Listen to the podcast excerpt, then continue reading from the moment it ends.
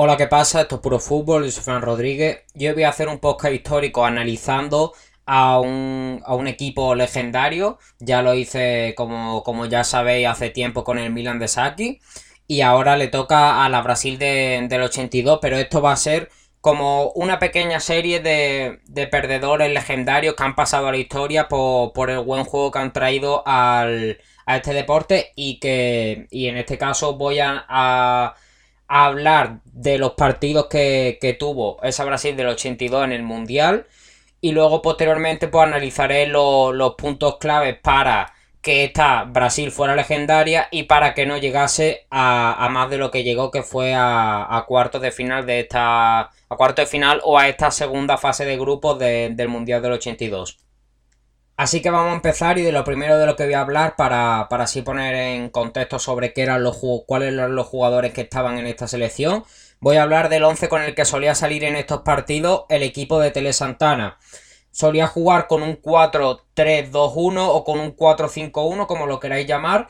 En portería estaba Valdir Pérez, defensa para dos para Oscar y Luisinho, lateral izquierdo Junior, lateral derecho Leandro, como único pivote, Toñiño Cerezo. Delante de este único pivote, como interiores, Falcao y Sócrates. En la banda izquierda, o como media punta, pero un poco escorado a la banda izquierda, Eder. En la banda derecha, Fico, pero este entrando mucho más al centro. Y en punta, Sergiño. Ya he expuesto este, este 11 con el que solía salir el equipo de, de Tele Santana. Vamos con, esta fase de grupos, con los partidos que, hubo en, esta, en este Mundial del 82 en España, que, en los que Brasil se enfrentó a, a los diferentes equipos que le fueron tocando, tanto en la primera fase de grupos como en la segunda. Voy a hacer un pequeño resumen de estos partidos y luego posteriormente, al acabar estos partidos, hablaré, como ya he dicho, de esos puntos que, que hicieron que esta Brasil fuera legendaria y de los puntos que hicieron que para mí fueran sus debilidades y que hicieron que, no llegara más lejos como, como se preveía en, este mundial. Brasil llegaba como la principal favorita para llevarse este mundial del 82 en España y en la primera fase de grupo se enfrentaría frente a la URSS, a Escocia y a Nueva Zelanda, siendo el de la URSS el primer partido para los de Tele Santana. Este partido se le complicó al combinado brasileño, ya que a través de un tiro de bal que, no entrañaba prácticamente peligro desde muy lejos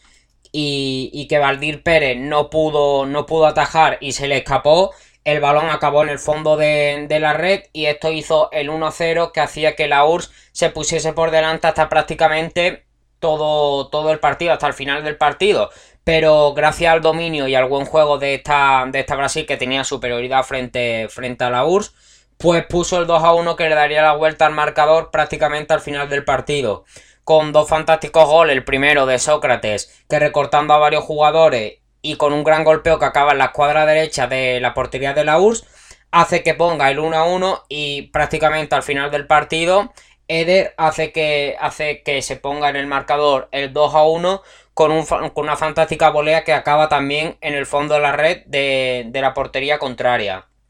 y esto hace que el partido se lo lleve el equipo de Tele Santana. El siguiente partido sería frente a Escocia, en el que los escoceses se pusieron por delante gracias a un gran gol de Narey que daba el 1-0 para los escoceses.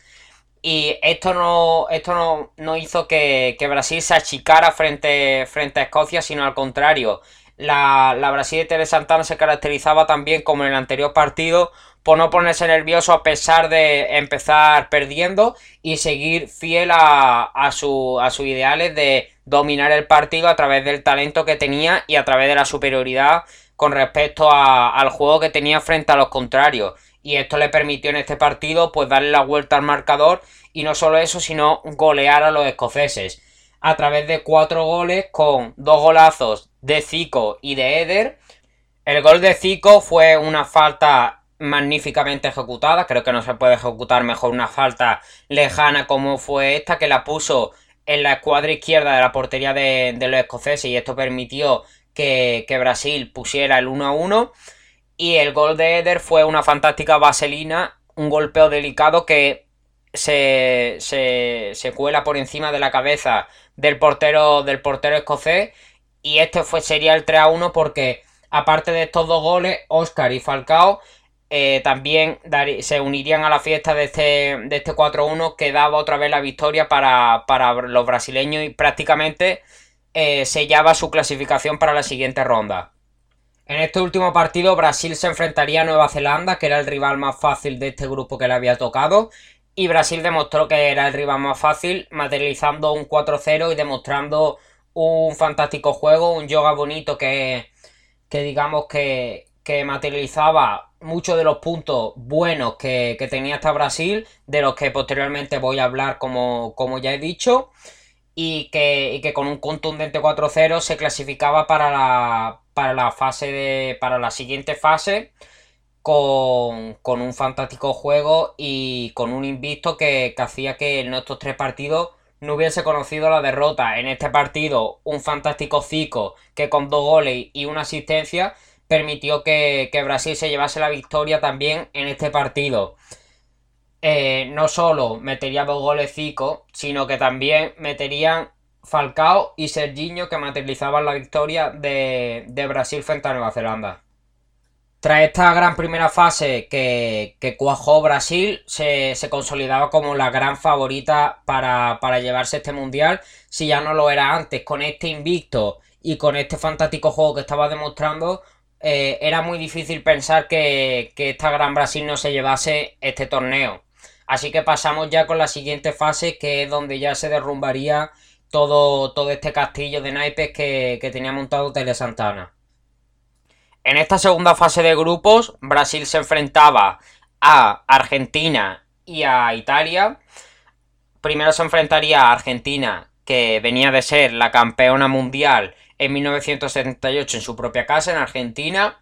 Y que no solo eso, sino que también traía a una nueva carta que, se llamaba Diego Armando Maradona, que, debutaba en su primer mundial y que, que, demostraría un gran juego en ese partido frente, frente a Hungría, en el que ya, en el que ya demostró pues, sus dotes para, Argentina. En este partido Argentina se jugaba todo porque ya había perdido frente a, a Italia y necesitaba la victoria en este, en este partido.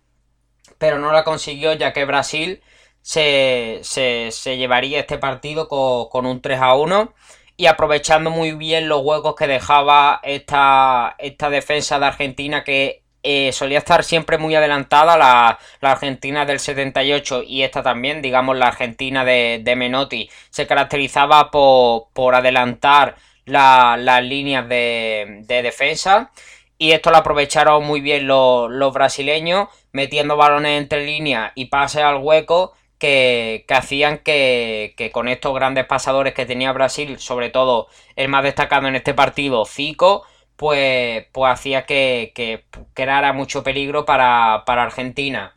En este partido Brasil ganaría por 3 a 1 a Argentina con goles de, de Serginho, Zico y Junior, pero se vieron esos, esos primeros resquicios de, fallos defensivos en ese gol de, Díaz al final del partido, en el que, gracias a la presión argentina, roba un balón que, los defensas de, de, Brasil no estaban atentos a, esa presión y digamos que, se la roban y, y, hacen ese 3 a 1 que era prácticamente inservible ya para, para Argentina. Así que lo más destacado de, este partido, Brasil elimina a Argentina, que, ya no, pasaría a la siguiente ronda. Y con esta victoria, pues le valía un empate frente, frente a Italia para clasificarse a la siguiente ronda. Pero, eh, como, como, ya he dicho, se ve, en este partido se verían los primeros, los primeros fallos defensivos que posteriormente le, le servirían para caer eliminada frente a Italia. En este partido frente a Italia, Brasil caería eliminada eh, en uno de los mejores partidos de la historia, si no el mejor, el cual os recomiendo ver. En este partido, Brasil e Italia se hablan de tú a tú. Brasil demostró ese gran juego ofensivo que tiene, pero claro, en la faceta defensiva no tenía ni mucho menos el nivel que, tenía arriba y se demostró en este partido. Como ya he dicho, esos fallos defensivos que, que tenía Argentina en el partido frente a Argentina se demostraron sobre todo en este partido en el que sobre todo en el segundo y tercer gol un grandioso Paolo Rossi que, con un hat eliminaría a esta Brasil eh, en este segundo y tercer gol. En el segundo, un paso horizontal inexplicable en la defensa, en la defensa brasileña hace que Paolo Rossi esté más atento que, los propios defensas y robe el balón para, lanzarse a la portería y, marcar el, segundo. Y el tercer gol, o sea, este es un fallo inexplicable de, la defensa brasileña. Y el tercer gol eh, es un córner en el que eh, Junior decide quedarse atrás cubriendo a, a Paolo Rossi de manera insuficiente y esto hace que Paolo Rossi reciba sin estar en fuera de juego porque los demás habían decidido adelantar por si Rossi caía fuera de juego, pero claro, Junior se había quedado atrás y esto permitía a, Rossi rematar de, delante de la portería y con, con cierta facilidad ya que no lo estaba cubriendo de manera suficiente como para molestarle el disparo. Los fallos defensivos sentenciaron a Brasil, que, que demostró un gran juego ofensivo eh, en, todo, en todo el torneo y en este partido no fue, no fue menos. Pero claro, la faceta defensiva no tenía ni mucho menos el nivel que tenía arriba y en este partido se demostró sobre todo y caería eliminada pues teniendo solo un partido eh, en derrota, que sería este partido en el que tan solo le valía el empate, y demostrando un gran juego que es el que le hace que sea un perdedor que pasa la historia y por eso lo estamos recordando hoy. Y por eso ahora voy a hablar de, los puntos que han hecho que sea una perdedora legendaria, pero también que sea una perdedora porque esta Brasil tenía muchos puntos fuertes, pero también tenía debilidades que le hicieron caer derrotada frente a Italia y que le hicieron que no se proclamara campeona en este Mundial del 82 en España. El principal punto fuerte de, de esta Brasil del 82 era el centro del campo que tenía, un centro del campo con, tres estrellas que pueden ser de, de los mejores jugadores de, la historia de Brasil, que son Zico, Falcao y Sócrates, y eso añadido a dos talentos también muy grandes como son los de Toniño Cerezo, que era un centrocampista más de carácter defensivo, pero que también tenía capacidad ofensiva, y Eder, que, que hacían que formaban un centro del campo de cinco jugadores que, daban un gran nivel a esta, Brasil y que tenían mucha capacidad ofensiva para llegar entre líneas, para, para entenderse entre ellos y para marcar goles como, como hemos visto en los resúmenes que han marcado, que marcaron un montón, un montón de goles. Eh, en este caso, como ya he dicho, estos cinco jugadores se, que, se tenían que entender muy bien, no solo estos cinco jugadores, sino también los demás, sobre todo también los, laterales que, eran muy ofensivos, subían mucho, como, como en el caso de Junior sobre todo. Leandro no subía tanto, pero también tenía mucha capacidad ofensiva, pero Junior sobre todo era un, un lateral con mucha capacidad ofensiva y que logró, logró, lograba hacer, ser muy incisivo por, por esa banda izquierda. Esto, para que todos estos jugadores, todos estos talentos se entendieran, sobre todo los talentos del centro del campo, que eran eh, jugadores con un talento descomunal, como ya he dicho,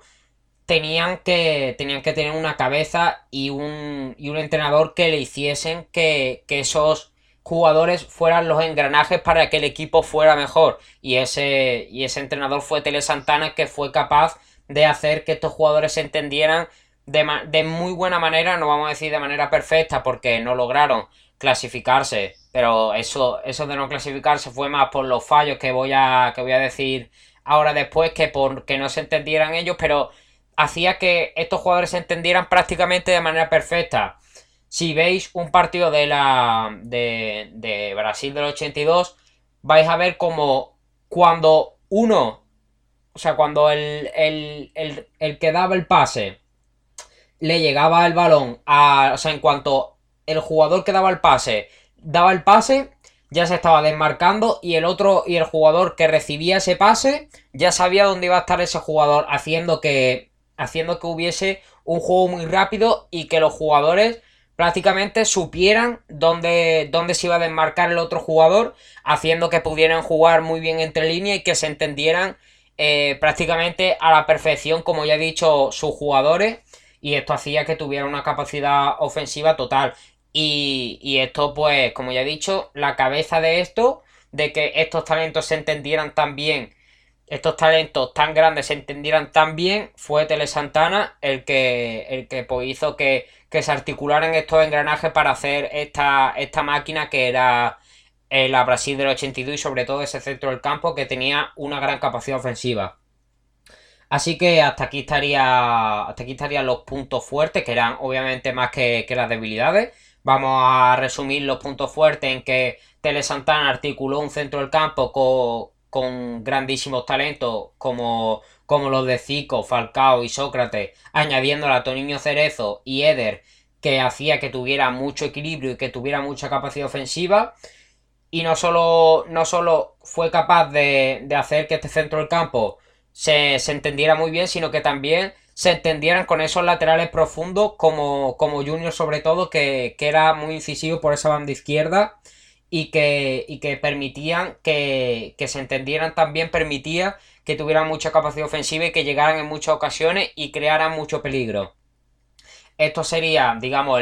los puntos fuertes que yo, que yo he visto de esta Brasil del 82. Y ahora vamos a pasar con, con las debilidades que quizás fueron los que hicieron que, que, esta, que esta Brasil no llegara más lejos y no se proclamara campeona en este, en este Mundial del 82 en España. Yo en este, en este Mundial, que por supuesto me he visto todos los partidos para poder analizar mejor a esta, a esta Brasil, analizando tanto, tanto las fortalezas que son las que he dicho antes como las debilidades y yo analizando, analizando todos los partidos he visto que las principales debilidades, como ya he dicho,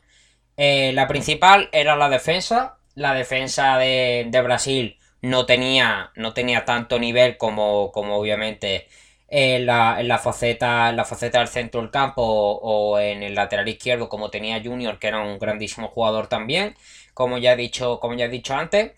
Y que en el en la defensa Junior, como ya he dicho, es un gran jugador, pero quizás más en la faceta ofensiva, porque en la defensiva, por ejemplo, recordamos ese, ese gol de, de Paolo Rossi que era el 3 a 2 para, para Italia y que selló la eliminación. El principal culpable fue Junior, que, no estaba atento defensivamente. Y como. Y, por eso, para mí, la defensa era el principal fallo de esta, de esta Brasil. Jugadores que no tenían que no, que no tenían mucha capacidad defensiva y que intentaban hacer eh, cosas que, de las que quizás no estaban capacitados, que era salir con el balón jugado. Salir con el balón jugado se, se puede... Eh, se puede ver que, trajo fallos como por ejemplo el del gol de, de, Argentina en esa segunda fase o el del gol de el del segundo gol de Paolo Rossi en el partido frente a Italia que son pases horizontales, eh, concentración a la hora de, jugar el balón desde abajo y que quizás no tenían esa capacidad para hacerlo y que Tele Santana se lo exigía a la hora de, producir ese juego que, el entrenador quería, que era que salieran con el balón jugado desde atrás para que, para que así fuera un juego más vistoso y más bonito que era lo que, lo que transmitía hasta Brasil. Tener un juego vistoso y bonito que, que atrayese a los ojos del espectador. Y, eso pues le trajo, le trajo problemas como esto, que, sus defensas no fuesen capaces de, sacar el balón, el balón jugado desde atrás. Y esto pues se tradució en, en, en los futuros goles que, que le pues que le, sellaron la, derrota frente, frente a Italia, que fue la que se materializó, y ese gol frente, frente a Argentina. Esta para mí es la, la principal. La el principal defecto, la principal debilidad de esta Brasil del 82. Y otra debilidad para mí, que esta quizás no, no es tan notoria, porque, como ya he dicho, era tenía un centro del campo con una capacidad muy ofensiva pero claro, el delantero centro que, que es Serginho, para mí no, tenía el nivel de, de los jugadores que tenía atrás y se ve en varias ocasiones que no es capaz de, de jugar con, sus compañeros o de rematar ciertas jugadas. Hay en varios partidos en el que falla varias jugadas delante del, del portero y es un, es un delantero que, que para mí no tenía el nivel de los jugadores que, que tenía detrás. Que claro, que es muy difícil, que tú te esperas que, los jugadores de esta Brasil del 82 sean eh, grandes jugadores todos, pero no, era el centro del campo sobre todo, y es el lateral izquierdo que, que Junior, que tenía mucha capacidad ofensiva, como ya he dicho. Pero claro, los demás jugadores que eran la defensa y el delantero centro, pues eran los que tenían las debilidades que hicieron que, que, esto, que, que no se pudieran proclamar campeones del mundo esta Brasil del 82 que, que pasó a, a, ser un, a ser un equipo legendario a pesar de, de no haber ganado este mundial del 82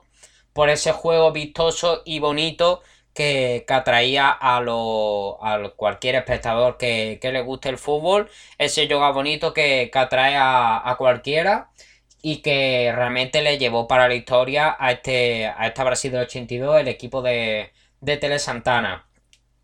Hasta aquí estaría esta, pues este,